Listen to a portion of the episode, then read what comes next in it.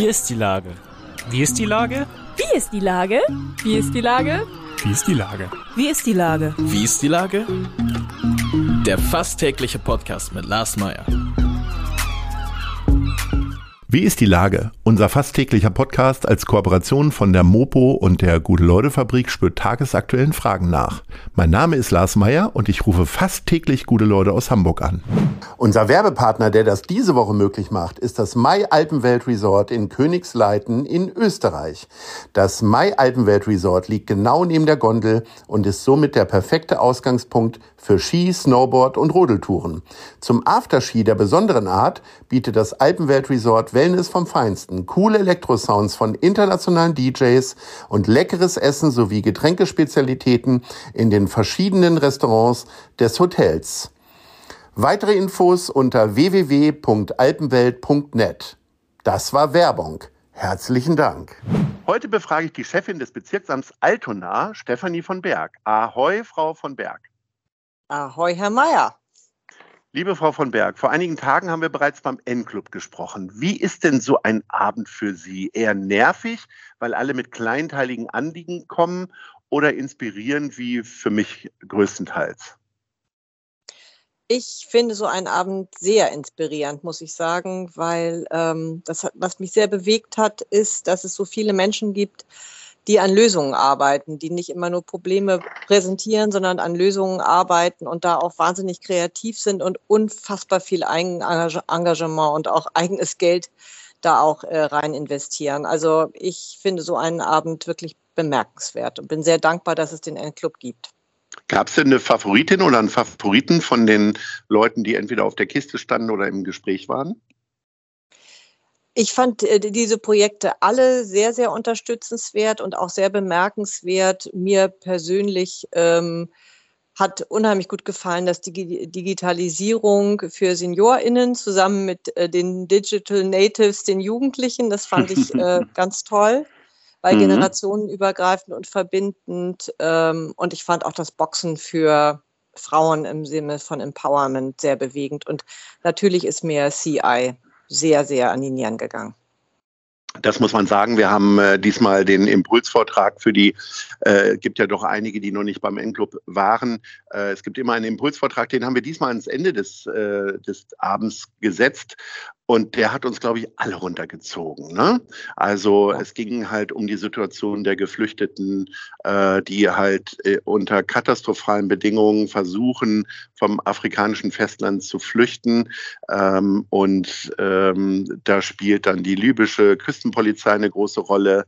Ähm, und natürlich auch noch die viel zu geringe Unterstützung vom, äh, von äh, Europa, also von der EU und die CI ist ähm, im Grunde ja eine privatwirtschaftliche Organisation, die halt äh, viel Geld einsammeln muss, damit Schiffe fit gemacht werden und gelegentlich oder hoffentlich viele äh, Geflüchtete aufnehmen können. Und äh, da gab es so eine Art Tatsachenbericht von einem der äh, maßgeblichen Leiter von CI. Und äh, das hat uns, glaube ich, echt alle runtergezogen. Furchtbar. Ja. Äh, wie oft so. sind Sie damit so? War das eher so das erste Mal? Also ich darf ja sagen, es gibt ein wunderbares Nein. Buch von Tobi Schlegel, dem Mitgründer vom N-Club. Das könnten Sie ja schon mal mhm. gelesen haben, aber ähm, sind Sie damit sonst schon mal in Berührung gekommen? Ja, ja, ich bin damit, komme damit sehr viel in Berührung und bin auch schon sehr viel damit in Berührung gekommen. Äh, und also zumindest finanziell engagiere ich mich da auch. Es geht ja nicht nur um die Schiffe oder um das Schiff, sondern es geht ja auch um die Schwimmwesten. Ähm, die sonst die Geflüchteten auf See nicht erhalten. Also ja, es ist für mich ein äh, Dauerbrenner.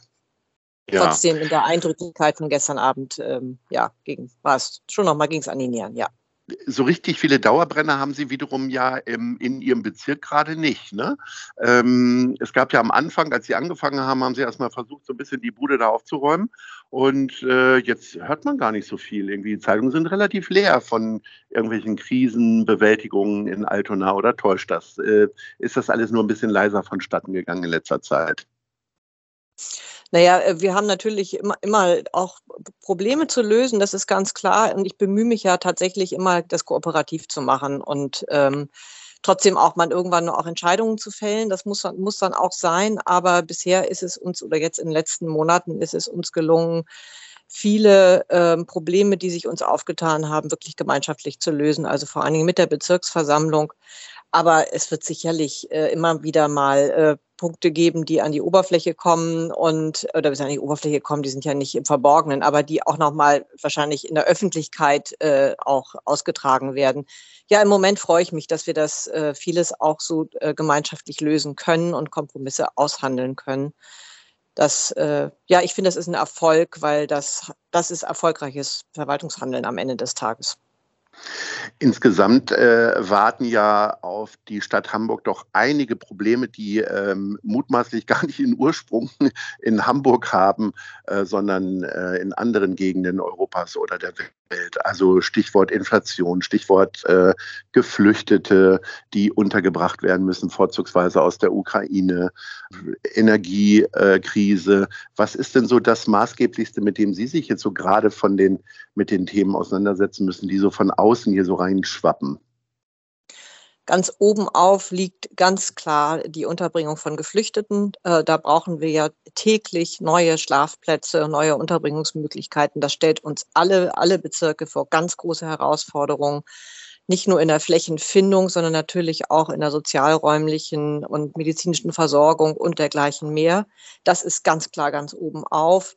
Corona begleitet uns immer noch, wird mit Sicherheit jetzt auch wieder ein bisschen präsenter werden zum Herbst hin. Äh, das merken wir allein in der Belegschaft. Tatsächlich sind meiner Wahrnehmung nach jetzt mehr Leute krank als äh, während der heißen Phase quasi. Und ähm, was uns natürlich auch sehr bewegt, ist das Thema Energiekrise. Das merken wir ja allein in unseren Liegenschaften, am, auch am eigenen Leib. Ich glaube, das, das begleitet uns alle und wir haben da stark auch gleich Konsequenzen getroffen. Und natürlich ist es, und das dürfen wir niemals vergessen, es ist das Thema Klimakrise, ähm, was uns auch begleitet und was wir auch als Bezirksamt, als Verwaltung natürlich auch, also zur Bewältigung dieser Klimakrise auch beitragen wollen und müssen. Ist das möglicherweise ein weiterer Turbo, also die Energiekrise, um auch über Klimaschutz und so weiter zu sprechen, weil die Leute vielleicht auch nochmal an ganz anderen Stellen die Herausforderung sehen, Verzicht zu üben, nämlich äh, die Heizung niedriger zu drehen, die öffentlichen Einrichtungen wie Schwimmbäder senken die Temperaturen und so weiter. Kann das vielleicht auch ein bisschen noch mehr zur Einsicht führen, was so die Klimakrise angeht? Ja, das ist meine Hoffnung. Also ich, ich, ich denke, so wer es dieses Jahr jetzt wirklich nicht verstanden hat, ähm, dass wir, dass es fünf nach zwölf ist und dass wir wirklich ähm, im Prinzip über Klimaanpassung reden ähm, und äh, das 1,5 Grad Ziel im nicht so nicht überhaupt nicht mehr zu halten ist und das, was das für uns bedeutet. Wer das jetzt dieses Jahr noch nicht verstanden hat, dem kann ich wirklich auch nicht mehr helfen der muss blind durch die Gegend gehen. Und ich merke es und nehme es wahr, dass wirklich immer mehr Menschen ganz klar Konsequenzen ziehen, gar nicht nur aus finanziellen Gründen, sondern aus echten Klimabesorgnissen heraus.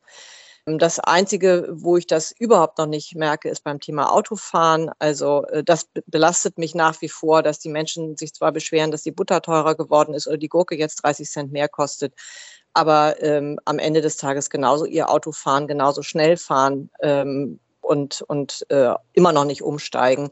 Das ist das Einzige, was mich noch belastet, wo ich das Gefühl habe, das könnte ein Turbo für die Mobilitätswende sein. Mobilitätswende heißt übrigens nicht, mit dem E-Auto im Stau zu stehen, sondern auf andere, auf, die, auf den Umweltverbund umzusteigen.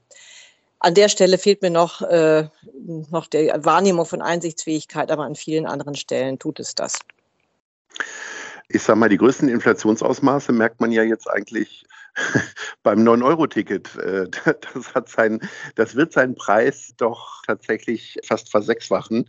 Also sprich die Tatsache, dass das 9-Euro-Ticket ab Anfang des Jahres nach laut Plan 49 Euro kostet. Tut Ihnen das weh oder sagen Sie, naja, trotzdem immer noch die Hälfte von dem, was es früher gekostet hat. Also äh, ich sage mal, so eine richtige Netzkarte hat ja dann doch eher 100 Euro im Metropolregionsbereich gekostet.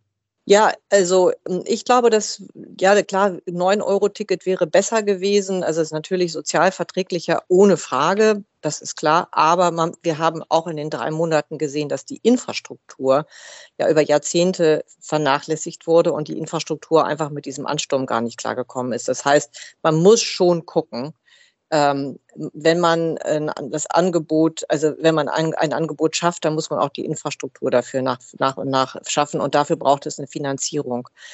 Ähm, und von daher kann ich mit diesem Kompromiss von 49 Euro durchaus leben. Mit 69 Euro hätte ich nicht leben können. Das muss ich ganz klar sagen. Das sind, da sind wir an Preisbereichen, äh, die nicht mehr, gar nicht mehr sozial verträglich sind. Aber mit den 49 Euro und dann auch ja dem 29 Euro Ticket für SchülerInnen und auch andere Gruppen das ist eine Kombination, da kann ich mit leben. Ähm, allerdings wäre langfristig für mich die Perspektive ganz klar Ausbau der Infrastruktur, gerade der schienengebundenen Infrastruktur, aber auch nicht nur.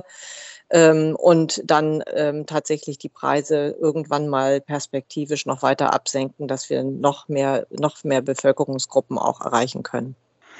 Es wird ja immer von allen, also die Politik fordert von den Bürgerinnen und Bürgern und umgekehrt Konsequenz erwartet im äh, Ändern von Verhalten, äh, wenn es um den Klimaschutz geht. Wäre es nicht da wirklich konsequent gewesen, tatsächlich einen günstigen Kurs jetzt anzusetzen und äh, das 9-Euro-Ticket bei 9 Euro sein zu lassen und zu sagen, jetzt wollen wir wirklich an der Stelle, wo es ein Thema ist, was offensichtlich ja beliebt ist und eine große Offenheit irgendwie auch generiert hat, äh, das mal konsequent zu machen, ist ja am Ende doch wieder so ein Wischiwaschi Ding, oder?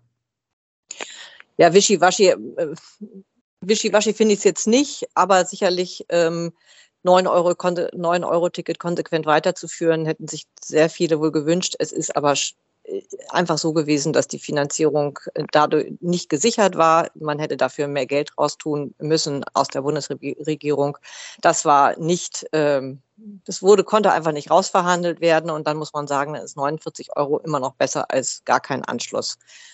Also wenn wir uns alleine die Auswirkungen auf den HVV hier ähm, anschauen, was das für das Preisgefüge, das Tarifgefüge des HVV und auch die erwarteten Einnahmen bedeutet, dann weiß man, über wie viele Millionen wir reden. Und äh, ich bin dann doch zu sehr Pragmatikerin, äh, dass ich mich dann auch dann nicht in, verkämpfe und, und in Tagträumereien verliere, sondern sage, gut, das ist jetzt ein erster Schritt. Das ist auch gut, dass wir das rausverhandeln konnten insgesamt, also die Länder ja mit, mit dem Bund. Das ist besser als nichts, aber ich denke, die langfristige Perspektive muss sein, vor allen Dingen eine deutliche Verbesserung des Angebotes, ähm, Infrastruktur und langfristig dann auch tatsächlich die Preise noch weiter nach unten anpassen, sodass mehr Menschen das auch wirklich nutzen können. Sie werden weiterhin erstmal Fahrrad fahren, weil Sie haben es auch gar nicht so weit zur Arbeit. Ja, aber ich mache deswegen... auch weite Strecken. Also ich fahre auch nach Isarbrook und ich oh. fahre auch nach Blankenese und ich fahre auch nach Rissen mit dem Fahrrad. Und übrigens nicht nur bei schönem Wetter. Wer mich kennt, weiß, ich habe Regenklamotten, ich habe wunderbare pinke Gummistiefel ähm, die ich dann in diesem Fall anziehe. Also ich fahre tatsächlich konsequent mit dem Rad und auch Fast weit. so vorbildhaft wie Agnes Tjax, der, glaube ich, äh, schon halb Schleswig-Holstein mit dem Fahrrad irgendwie besucht hat. ähm, aber ich wollte jetzt erstmal in Hamburg mit Ihnen bleiben, nämlich die Top 3 Ihrer Lieblingsfahrradstrecken. Ist es ausgerechnet dann auch Ihr Arbeitsweg? Ich bin gespannt. Was ist denn die Platz 3? Der Platz 3. So. Also Platz drei ist der Weg ähm, vom Altonaer Rathaus zur Stadtentwicklungsbehörde. Mhm. Durch den alten Elbtunnel am Ferienkanal vorbei. Das ist eine lange Strecke, aber die ist, hat wirklich unglaubliche Momente, wo ich dann manchmal denke, ich, was für ein Privileg in, in meiner Arbeitszeit als Wegezeit so eine Strecke zu haben. Ja, Platz zwei. Ähm, Platz zwei ist der Weg vom Rathaus Altona ähm, zur Innenstadt ähm, Richtung Gänsemarkt zum Beispiel, die Veloroute Chemnitzstraße, Tatenstraße runter. Äh, da bin ich in guten Tagen, bin ich in zwölf Minuten in der Innenstadt vom Rathaus. Da habe ich wirklich das Gefühl, ich bin als Radfahrerin äh, Queen of the City, weil man unglaublich schnell unterwegs ist. Das wollte ich ähm, gerade sagen. Also speziell toll. in der Tatenstraße, wo ich dann auch manchmal lang fahre, habe ich immer das Gefühl, ich gehöre doch eher zu den Langsamen. Irgendwie haben die Leute dann immer so viel Fahrt aufgenommen, dass da äh, fast äh, ein Geschwindigkeitsrausch äh, einsetzt, speziell auf der Wegstrecke. Geht Ihnen das auch so? Oder sind Sie eher so eine betuliche Radfahrerin? Ich. Also ich sag mal, ich, ich, fahre, ich fahre zügig, aber ich fahre mhm. nicht heißbrecherisch. Spätestens okay. seit meinem Steißbeinbruch vor zwei Jahren. Oh ja. aber ich bin, ja, ja, ich, ich fahre umsichtig. Und spätestens, wenn man hier mal durch die Schanze gefahren ist, wie ich, dann weiß man, äh, äh, äh Fahrräder können von allen Seiten kommen. Und äh, deswegen habe ich mir tatsächlich angewöhnt, noch ein bisschen mehr Aufmerksamkeit der Umgebung auch noch zu schenken. Jetzt sind wir bei Platz 1. Ja, Platz eins ist tatsächlich ähm, von Blankenese aus Richtung Rathaus Altona. Man sieht, Rathaus Altona ist tatsächlich für mich der das, merkwürdig das irgendwie. Anfang und Ende, ganz komisch. Ja, aber das mhm. ist ähm, dieser Weg an der Elbe entlang unten, das ist wirklich phänomenal. Das ist wunderschön. Also vor allen Dingen abends ist es, äh, wenn man dann so durch die Lichter fährt, das ist wirklich super schön. Ähm, das ist mein absoluter Lieblingsweg, muss ich sagen. Und ich muss, kann ja Wege, musste ja Wege wählen, die ich wirklich viel und gerne fahre. Und das sind so meine drei Top, Top-Wege, die mir immer viel Freude bereiten. Das werden wir Ihnen nachtun, liebe Frau von Berg. Ich wünsche Ihnen weiterhin äh, möglichst viel Ruhe in der Arbeit und äh, trotzdem weiterhin schöne Ergebnisse und dass Sie alle Lösungen finden, die jetzt für die anstehenden Herausforderungen irgendwie angebracht sind, vor allen Dingen bei der Unterbringung von Geflüchteten aus der Ukraine und, und, und. Herzlichen Dank und ich sage Ahoi.